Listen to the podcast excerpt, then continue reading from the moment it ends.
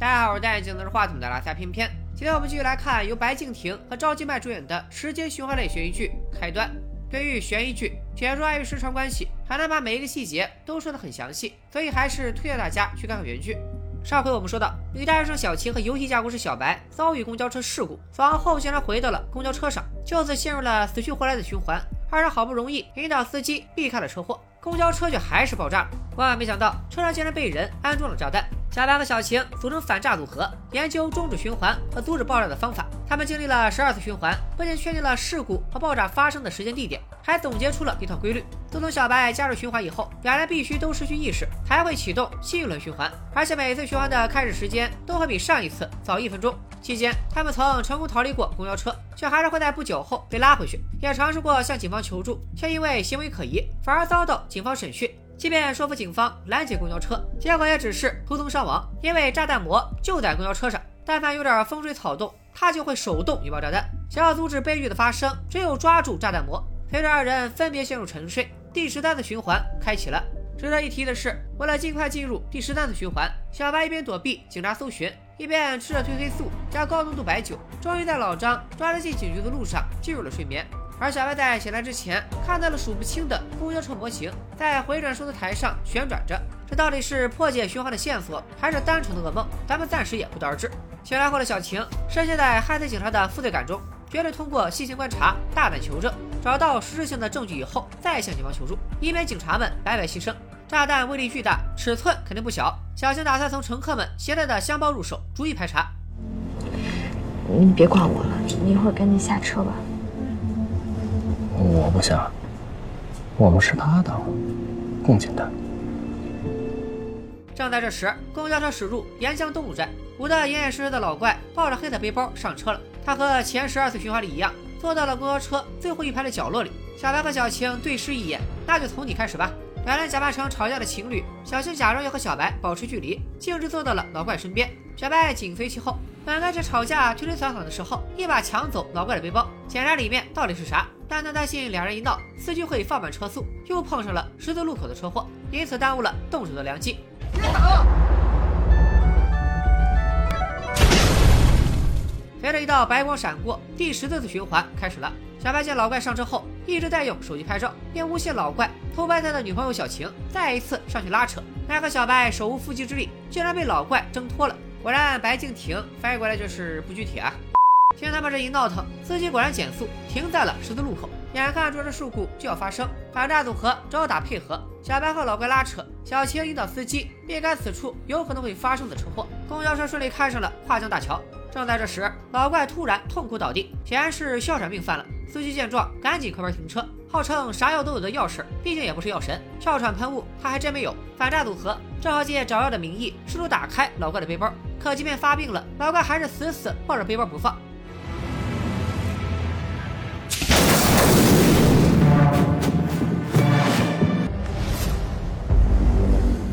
反诈组合苏醒，第十五次循环开始。上次爆炸前，他们没听到卡通铃声，显然是炸弹魔手动引爆了炸弹。爆炸前，老怪刚好将手伸进了包里，没准他就是炸弹魔。二人商议决定，在沿江东路拦住老怪。小青挡住车门，小白趁机从身后偷袭。你有心算无心，总算将他拿下。包里到底是不是炸弹？咱们现在揭晓答案。干嘛呀？放开我！你快点！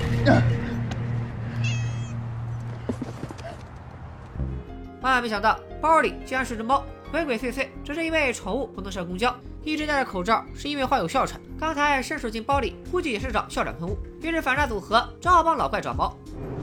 喵喵喵喵，喵喵那个 猫找到了，误会也解除了。远处传来一声巨响，公交车也又又又炸了。看来老怪并不是炸弹魔，不是马后炮。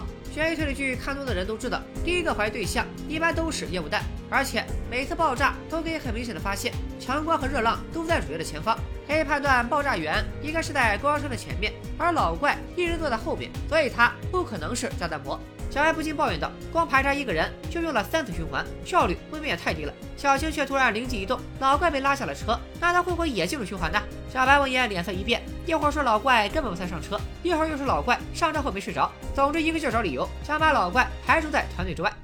而且我自身感觉啊，经过几次循环之后，明显感觉变强了。你看我刚才拿捏他，是不是手到擒来？小白这种心态呢，想必大家都懂。不管你们懂不懂，反正看小青的表情，他好像是懂的。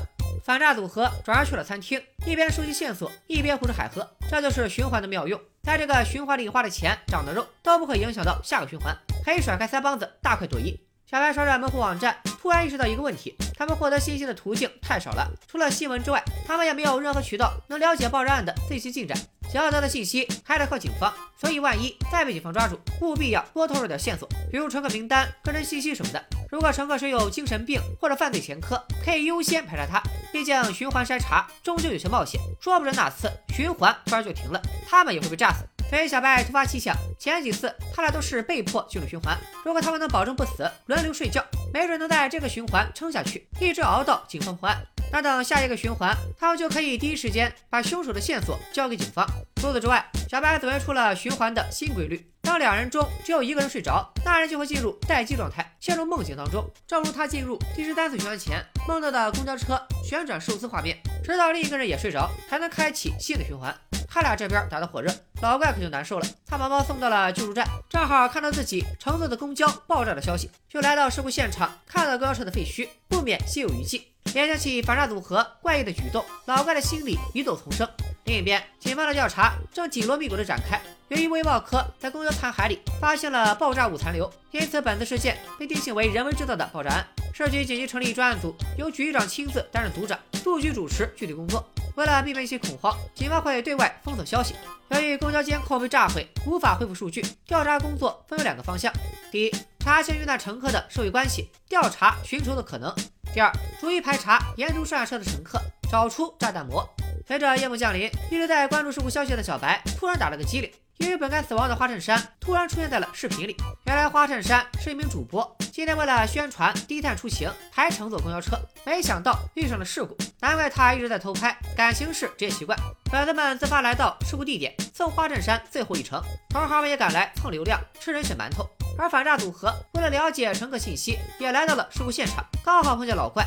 对方以报警为要挟，带着反诈组合来到了他的秘密基地。正如大家所见，老怪是一位二次元猫奴。小青问老怪有哮喘，为啥还养猫？老怪回答道：“这里是他的秘密基地，每天下班以后，他都会先来这儿喂猫、撸猫，过完了瘾再回家，不会有哮喘。”说到这里，老怪突然愣住了：“你怎么会知道我有哮喘呢？”话都说到这份上了，小青只好把循环的事向老怪和盘托出。小青已经习惯被人当成精神病了，没想到老怪不光全盘接受，甚至顺势提出了疑问：八月才是循环高发期，可这才是五月。八月会发生循环？不是动漫里发生循环一般都是在夏天，像什么《夏日大作战》《穿越时空的少女》，还有《你的名字》。不是不是，可是为什么是八月呢？喏，八，倒过来不就是无穷了吗？提到八月和循环的关系，真正的老二次元第一个想到的肯定是凉宫春日的忧郁，漫无止境的八月。小说《凉宫春日的暴走》中，主角凉宫春日对暑假也未了心愿，导致世界进入循环。从八月十七日到八月三十一日，这十五天反复循环了一万五千五百三十二次，约等于五百九十五年。零九版动画为了直观呈现漫无止境的八月，干脆播出了几乎完全一样的八集，剧情没啥差别，但从分镜到背景音乐都完全不同。作者总冒着得罪观众的风险，把玩梗玩到了极致，一度成为业界传说。啊，没用的知识又增加了。咱们回归剧情，老怪对循环充满了兴趣，对往后的生活更是满怀期待。以后他们白天学习工作，晚上战斗，就像 P 五一样。嗯，那个 P 五是什么？游戏，你好好说，P 五是天下第一的游戏。塞尔达是天。好家伙，俩二次元电波对上了。但现在不是讨论游戏的时候，既然老怪这么人畜无害，那炸弹魔只能在剩下的乘客里。趁着小白给老怪复盘的机会，我们也来重新认识一下公交车上的乘客们。坐在前排的大哥北和花衬衫，两人没带香包，为人也很热情，可以排除嫌疑。花衬衫后面是一个大爷，根据小青的观察，大爷的编织袋里装的应该是西瓜。再往后是一位愁眉苦脸的阿姨，我们可以叫她灭绝师太。她脚下放着红袋子，不知道里面装的是什么。在她对面放着钥匙，挎包里都是药。钥匙后面的男人就很可疑了，此人带着一个很大的行李箱，咱们就叫他西叔吧。老怪提出，无论是去火车站还是机场，都有直达的班车。他如果是带着行李箱出门旅游，为什么要乘坐必须换乘的四十五路公交呢？复盘到此戛然而止。主要是老怪他妈催他回家吃饭了。和心爱的猫猫告别后，老怪有些黯然神伤。他突然想到，在他死亡的那些循环里，这些猫被关在秘密基地的笼子里，无人喂养，最后的下场可想而知。而在他要离开房间之时，猫咪们仿佛也感应到了什么，一反常态的对着主人集体撒娇。出来之后，老怪答应反诈组合，无论他有没有进入循环，只要小白他们叫出他的名字，他就一定会施以援手。那你叫什么？卢，猫之使徒，哮喘征服者，被光选中的人。迪，记好喽。你是之前就有这种症状，还是今天才有的？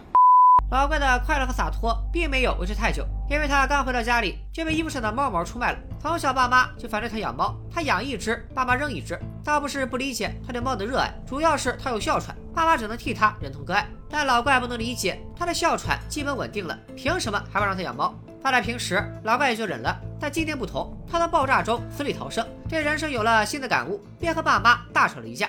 从小到大，由于爸妈的过度保护，老怪只能整天戴着帽子、口罩出门，这让他连个朋友都交不到，只能寄情于二次元。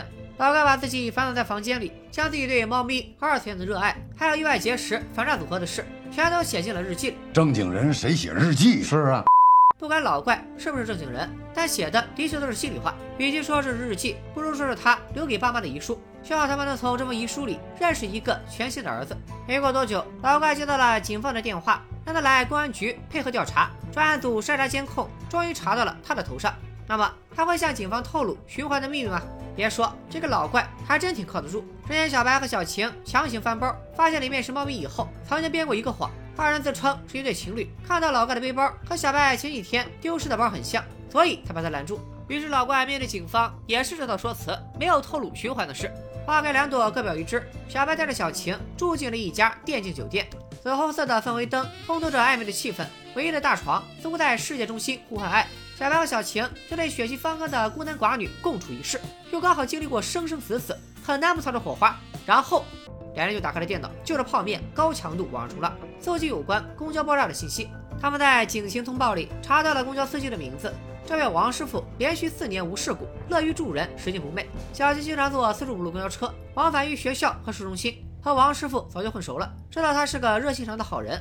大家可能也发现了，当然每次复盘寻找炸弹魔的时候，似乎都忽略了司机这个人。但是疑点随之而来，为什么一个四年无事故的老司机会在爆炸发生的三分钟前发生车祸呢？他到底有没有问题？咱们暂且按下不表。小白打开了花衬衫发出的最后一段视频，希望他在不经意间拍到了什么线索。在热心网友弹幕的指点下，小白发现花衬衫身后的大爷露出了令人毛骨悚然的神秘笑容。正在这时，小晴接到了警方的电话，让他和一起下山的小白来公安局配合调查。当他们赶到警局，对老怪的问询也接近了尾声。原本老怪的回答滴水不漏，直到他听说小白和小晴也来了，才终于露出破绽。他们俩来了。是啊。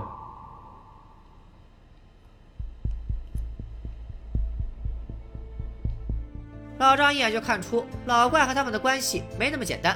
考虑到老怪压根没上车，老张决定将攻击重心转向小白和小晴。小晴自然也是那套怀疑小白的背包被老怪偷了的说辞，但老张却还是发现了漏洞。比如，为什么不等老怪上车以后再检查他的包是不是自己被偷的那个？以及，既然包都丢了几天了，就算里面有自己的东西，也应该早就拿出来了，为什么还要强行打开包检查？然而，终究没有确实的证据，无法确认小青的嫌疑。另一边，接受没头脑问询的小白，明显压力变小了很多。不光对答如流，还试着把嫌疑转移给了车上的乘客，说有个大爷扛着袋子，还有个大叔提着行李箱，都挺可疑的。殊不知自己的这番话才让警方觉得可疑。正常人谁坐过公交会记得这么清楚，而且专挑带行李的乘客记，就好像知道有人会携带炸弹一样。警方查到扛袋子的大爷是宁夏陵水市人，姓马，二零零六年肇事逃逸，致人死亡。外逃四年后才被捕，直到一七年，因为在狱中表现良好，还被提前释放。现在在临水市务农种瓜。前妻和马大爷离婚以后，跟儿子小马一起住在了案发地嘉陵市。爆炸案死者的家属们已经来到了警局会客厅，里面哭得此起彼伏。马大爷的老婆孩子也在其中，但是从他们的表情上看不出太多的悲伤。老张决定和死者家属聊聊，先放小晴单独离开，同时监听他的手机，密切关注接下来的动向。至于小白和老怪，他想多扣一会儿。警察的直觉告诉老张，这三个的关系不一般，背后一定隐藏着什么秘密。老张从小马口中得知，马大爷当年肇事逃逸，一走了之，母子俩不但要遭受舆论谴责，肇事受害者家属的赔偿金也都是小马和母亲在偿还。后来马大爷落网，小马干脆和他断绝了父子关系，甚至没去探过监。马大爷出狱以后，几次提出来嘉陵市看他，都被他拒绝了。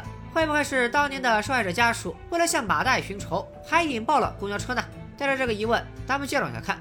另一边，小晴并没有独自离开，而是借口等男朋友小白，伺机搜集爆炸案信息。她在一旁偷听小马和马婶的谈话。听到马大爷身上背着命案，心里不禁加深了对他的怀疑。小青趁小马落单上前搭讪，却发现小马好像十分懊恼，嘴里还念念有词，说是他害死了马大爷。这里头又有什么隐情？咱们暂且按下不表。因为正在这时，老怪他妈带着日记突然闯进了审讯室，就是老怪，就是一顿臭骂。原来他偷看了儿子的日记，里头又是修成心脏打得开，又是拯救世界，阻止爆炸，还以为宝贝儿子让人骗了，要去参加恐怖袭击。你说说你，你怎么那么能作呀你？好了，做什么呀？到底谁在做？到底是谁在做？你什么意思？这么多年，你尊重他吗？我们有尊重过他吗？原来老怪的爸爸一直知道他在外面租房子，也认可他在旁人看来很怪异的爱好。老怪一直觉得爸妈不理解他，可他又可曾试着去理解爸妈呢？这对父子间的隔阂就此消融，终于拥抱在了一起。言着无心，听着有意。老张一听，啥爆炸？赶紧翻了翻老怪的日记，顿时脸色大变，当即下令把刚放走的小晴也抓回来，和小白关进不同的审讯室。面对警方的审讯，他们仨再次搬出了循环的事。男女主的回答已经越来越熟练，甚至有一丝丝不耐烦。第一次醒过来，刚睁眼就炸；第二次醒过来，我以为是个马。你们本身以为今天的爆炸是车祸产生的，但在晚上会发现车上炸弹，是不是？我要是没进入循环，我能知道这些吗？而老怪则催促警方赶紧把案件信息整合好后交给他，他好去替警察拯救世界。这次警方的态度也非常明确，准备要紧。随着小白和小晴分别陷入昏睡，第十六次循环开始了。经过上次循环，反诈小组得到的唯一线索就是马大爷曾经杀过人，那就从他开始查起。编织袋里看着虽然是吸管，但保不准炸弹就藏在其中。小白自告奋勇，打算先去探探路。刚走到马大爷身边，对方就把编织袋往里收了收，好像生怕被别人踩到。公交到达沿江东路站，老怪抱着背包登上公交，但他似乎并不认识小白和小晴，显然没有进入循环。有可能是因为在小白和小晴开始循环时，总是在车上醒来，可当时老怪并没有上车。当然了，只要二人报出暗号，老怪肯定秒归队。可一方面时间紧迫，另一方面暗号太羞耻了，小白只好忍痛放弃队友。啥？你们暗号是啥？卢。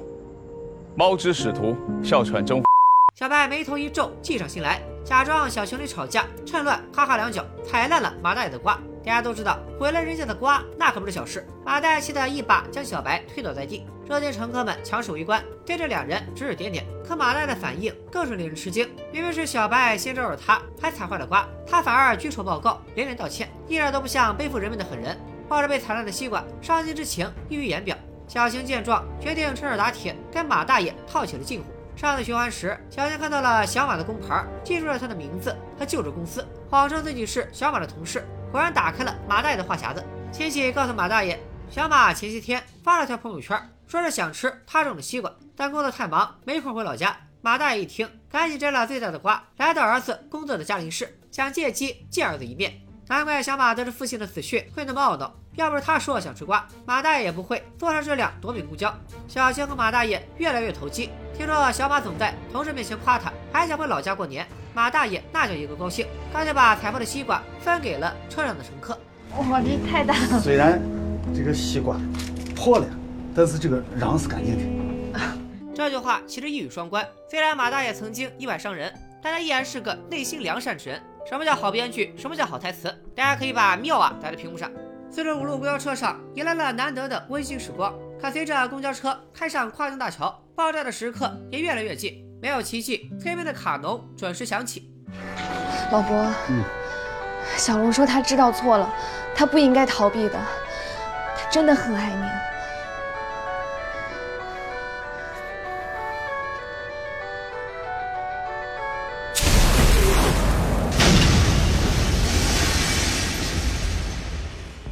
循环进入到第十七次，排除了花衬衫、大胳膊、老怪和马大爷，剩下的就只有带着行李箱的西叔和拿红色塑料袋的灭绝师太。他俩在同一站港务新增站上车，在先前的十六次循环里，无论发生什么样的骚乱，他俩都好像漠不关心。刚刚马大爷分西瓜，乘客的一眼就他俩没吃。这回轮到小青出马了，他凑到了灭绝师太背后，假装自己来姨妈了，向她借卫生巾，趁机剥开了塑料袋，没想到袋子里是一个高压锅。灭绝师太说锅里是炖肉，引起了小青的怀疑。谁出门带吃的用锅装啊？不都是用保温盒吗？我们家就用锅装肉。嗯，我上大学时候，我妈经常端着一锅肉来给我们吃，这这这这很正常。呃，但是小青刚刚凑得很近，好像并没有闻到肉的味道，反而有一股说不清的怪味。不过看灭绝师太一脸淡定，两人决定暂时排除他的嫌疑，那么就只剩西叔了。小白仗着循环的优势，打算赌一把，在下一站把西叔的行李箱扔下去。要是赌错了，下的循环会提前到灭绝师太上车前，只要把他堵在车外，就让他试出他是不是炸弹魔。孟家驶入沿江东路站，没想到小白还没动手，西叔突然动了，难道是要自爆不成？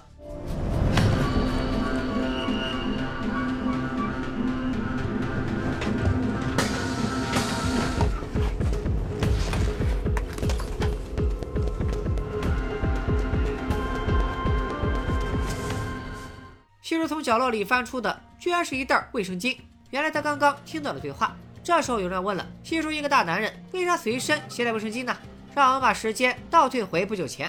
西叔是一名外来务工人员，工作的工地出了事故，断了西叔的经济来源，欠了一屁股债没法偿还。偏偏女儿临近中考，他得想办法挣学费、生活费，就辗转于各个工地，干最苦最累的活，住在四面漏风的车库里，靠着馒头充饥。没想到居委会全面清查车库，西叔连车库都没得住了，彻底无家可归。要不是好心房东送了个行李箱，西叔的行李都没地儿装。箱子里的卫生巾也是房东太太遗留在箱子里的，西叔偷偷留下了，打算带给女儿用。出门以后，西叔接到了女儿的电话，女儿直言自己不想上学了，她想辍学打工，帮父亲一起还债。自然遭到了西叔的强烈反对。西叔打算找住在江对面的工友帮帮忙，就带着行李准备去坐四十五路公交。路上还遇到了提着红色袋子的灭绝师太，西叔提出帮助，遭到拒绝。这个重量怎么看都不是一锅肉。排除了所有错误答案，但真相只有一个：炸弹魔就是灭绝师太。讽刺的是，两人此时都在负重前行，他一个人在努力求生，另一个人却决心赴死。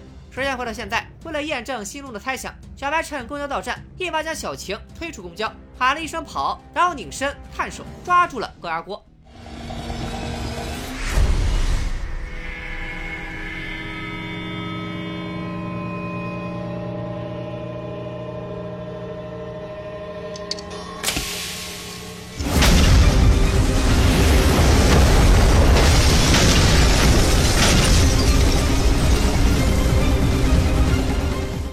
早在第四集第十一次循环的时候，八分零七秒处，导演故意在爆炸前插了两帧高压锅的画面。上期我还放过原片。第五集第十四次循环的时候，二十一分四十三秒又出现了一次，不知道大家发现了没有？老怪哮喘发作，伸手进包里拿药。我们可以看见灭绝师太弯下了腰，他就在这个时候启动了炸弹。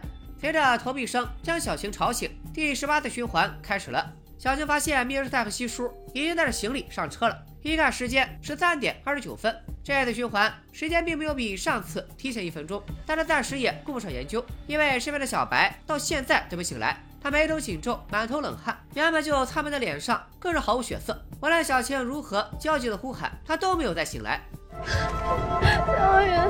哎呀，呼吸很薄弱呀！师傅，你停一下车，有病人！师傅，师傅，你快停车，快停车，有病人！别吓我！他不行了，没气了！谢谢了，小过云。哎呦，不要乱喊了，醒了，醒了，醒了！上次循环炸弹爆炸的瞬间。头颅从小白的毛孔直达血肉骨髓，刹那间，他能感觉到自己的头、肢体乃至骨骼全部脱离了他的认知。强烈的痛苦使得小白刚才陷入了类似鬼压床的状态。小白的遭遇给反诈组合敲响了警钟，即便可以无限循环，他们的精神也会被死亡摧垮。更何况循环随时可能停止。这次循环时间就并没有继续提前，有两种可能：其一，循环已经停止了；其二，循环还会继续，只是时间停止倒退。根据第二种情况，又可以提出两种假设：第一种，反诈组合找到了炸弹魔，把他们拉进循环的某种力量，认为条件已经满足，不需要给他们更多的时间调查；第二种，爆炸案的源头就在这一站上车，没必要继续提前。但这样的话，之前二人想阻止炸弹魔上车的计划也就泡汤了，因为之后即使还有循环，待他们醒来的时候，灭绝师太都已经在车上了。事关身家性命，小白倾向于做最坏的打算。也许循环已经停止，这回死了可真就活不过来了。那么下一站沿江东路站就是他们最后一次下车的机会，也是这一车人最后一次活命的机会。小白和小晴必须在自己的命和车上乘客的命之间做出选择。经历过十七次循环，对于小晴而言，这些乘客们不再是素不相识的路人，他们有血有泪，有自己的生活和性格。小晴决定留下救人，小白也紧紧握住小晴的手。陪小晴一起做最后一次尝试，反诈组合计划分工合作。小白负责压制灭师太，小青趁乱将高压锅带出公交。随着公交驶入站台，老怪和往常一样坐到了公交最后的位置。小白谎称 U 盘丢了，让司机暂时停车，和小青一起趴在地上摸索，向着灭师太包围过去。两人突然扑向灭绝师太，小白一把拽住高压锅，硬生生抢了出来。奈何这锅比他们想象中的重得多，小青一下没接住，竟然脱手了。走啊，走！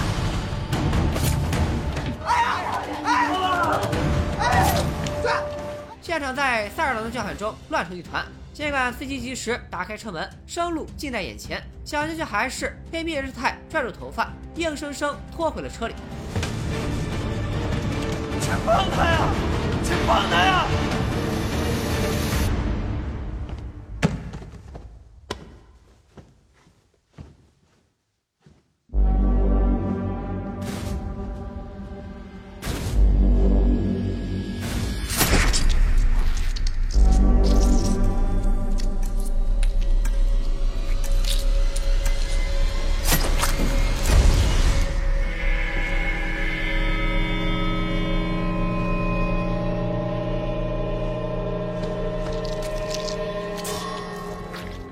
上这么多乘客，全都被突如其来的凶案吓住了。尽管小白大喊“快拦住他”，可没有一个人敢挺身而出。灭绝师太拉开高压锅限压阀，随着一声巨响，公交车再次化作一团火球。好在循环并没有就此结束。随着小白惊醒，第十九次循环开始了。但小青拼命缩着脖子，还深陷在上一轮的恐惧中，回想着灭绝师太杀人如杀鸡一般的麻木眼神。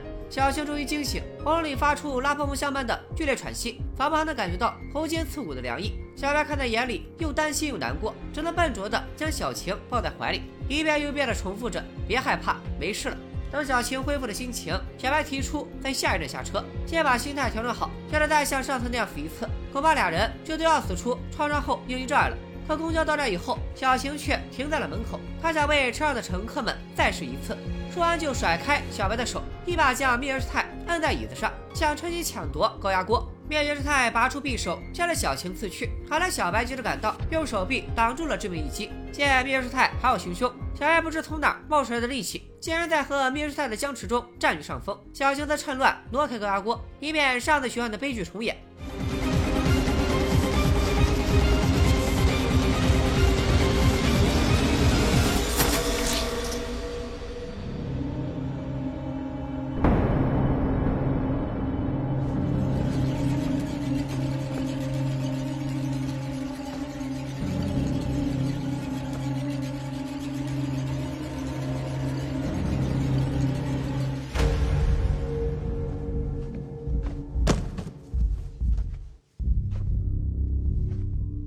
灭绝师太无紧无波的眼中，终于流露出疑惑和遗憾。他想不通，为什么这两个人知道他的高压锅里有炸弹，还知道他随身带着匕首，而乘客们看小白的眼神，就像在看一只怪物，生怕小白杀红了眼，把他们也干掉。小白扔掉匕首，不由分说的拉着小晴逃离了这片是非之地。万万没想到，他们离开公交车后不久，还是有人启动了炸弹，公交车又一次化为了灰烬。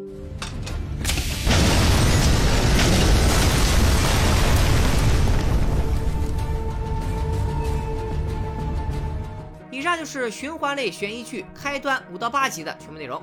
想必不少等不及更新的小伙伴都和我一样去补了原著，知道炸弹魔并不止灭世太一个，即便没看过原著，也能通过细节猜出他的帮凶。没错，就是四十五路公交车的司机王师傅。第八次循环中，小白曾经尝试过打开车上的应急开关，但车门纹丝不动，窗户也只能打开脑袋宽的口。显然是有人为了防止乘客逃跑，事先做好了破坏。整辆公交车里能做到这一点的人，就只有司机。七叔和灭绝师太先后上车，但仔细看你就能发现，只有西叔投了两个币，灭绝师太既没有投币，也没有刷卡，说明他和司机关系匪浅。第八集片尾，我们看到了司机第一次离开了驾驶座，向着车后方走去，随后炸弹爆炸。通过对比可以发现，灭绝师太的右手贴了创可贴，而这次拉动炸弹的人手上没有伤口，而且粗粝宽厚，一看就是中年男性，显然就是司机引爆了炸弹。而且除了男女主之外，这一车乘客的扮演者就黄觉知名度最高了。你说他只是个龙套，打死我也不信。除此之外，还有两处细节和司机的作案动机有关。第一集，他看到小晴上车，神色明显暗淡了一下。期间，即便是遇到再紧急的情况，他都不愿意停车。只有当小晴谎称自己被色狼猥亵的时候，司机才在途中打开了车门。另外，第一期时有个小细节我没提，在小白提醒司机躲避外卖小哥以后，花衬衫曾经夸赞司机的驾驶技术，并随口问司机开了几年车。司机无意中透露他开了四年公交，而他之前是开货车的。信息就先谈到这里，再说就要剧透了。灭绝师太和司机是什么关系？他们为什么要策划爆炸案？这些问题咱们留到下期再解答。既然说到了细节，不知道大家发现了没有？泰坦前七集的片头无穷号都是铁灰色，只有第八集是暗红色。我认为可以从以下几个方面进行解读：第一，循环在第八集发生重大改变，随着炸弹魔现身，新循环时间不再提前，而且每次进入新的循环，反诈组合遭受的精神摧残好像也加深了。第二，本即将爆发剧中第一次流血冲突，剧情也随之到达了一个小高潮。这里不光要夸一夸白敬亭和赵今麦的演技，我还想着重说一下刘丹老师。看过原片的观众充分体会了什么叫一个眼神让人毛骨悚然，没有一句台词却能镇住一车人。刘丹老师演疯批是真有一手，上来为了吓到，还是在十五年前的悠悠草草心。你现在呀，是我们曹家明媒正娶的媳妇儿了。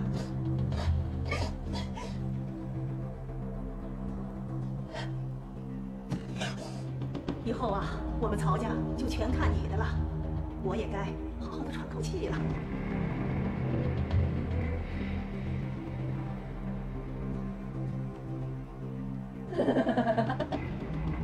第三、第八集是剧版对原著改动最大的一集。原著中，小白和小晴打算把高压锅扔到桥下，在马大爷和老怪的帮助下，成功压制住灭绝师太，并抢到了高压锅。没想到司机见大势已去，远程遥控炸弹爆炸。但剧版做出了大胆改动，让小白反杀灭绝师太。尽管是生死存亡间的正当防卫，但他手里毕竟沾了人命。再加上上次循环里目睹了小晴被杀，心态肯定会发生巨大的改变，或许会影响接下来的剧情走向。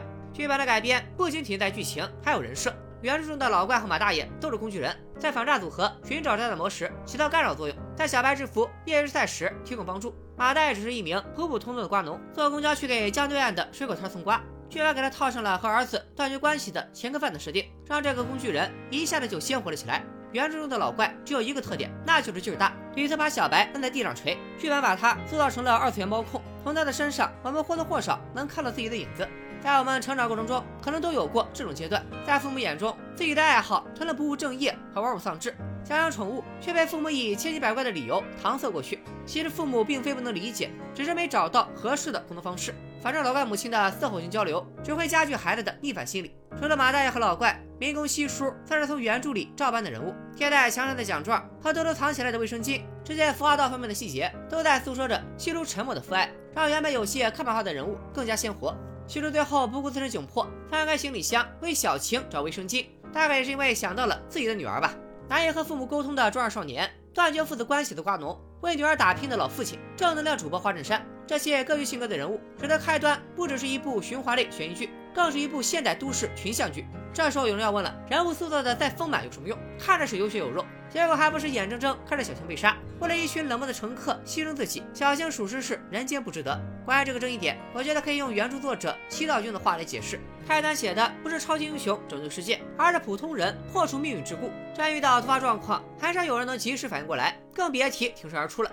与其看到他们的惊慌失措，我们更该看到这药水给小晴救急的速效救心丸。老干冒着哮喘的风险救助流浪猫，西叔从行李箱里翻出为女儿留的卫生巾，花衬衫的嘘寒问暖、仗义直言，大哥被爆棚的正义感，他们都不是什么坏人，只是像我们一样的普通人。这也是我认为这部剧最打动我的地方。剧中的每一个角色在面对突发情况时的反应，真的非常真实。设身处地想一下，如果我们自己在当时那个环境中，或许我们也会做出同样的选择。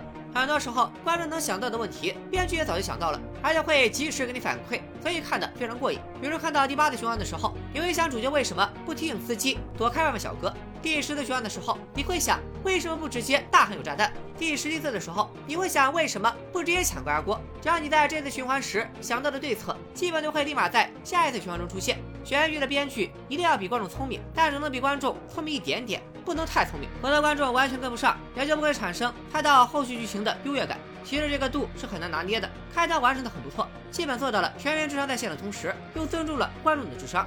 题外话到此为止。现在炸弹魔已经现身，他的同伙也露出了马脚。但小白在这个循环里背负命案，即将面临警方的追捕，他们又能否进入下个循环，阻止炸弹爆炸，将灾难扼杀在襁褓之中呢？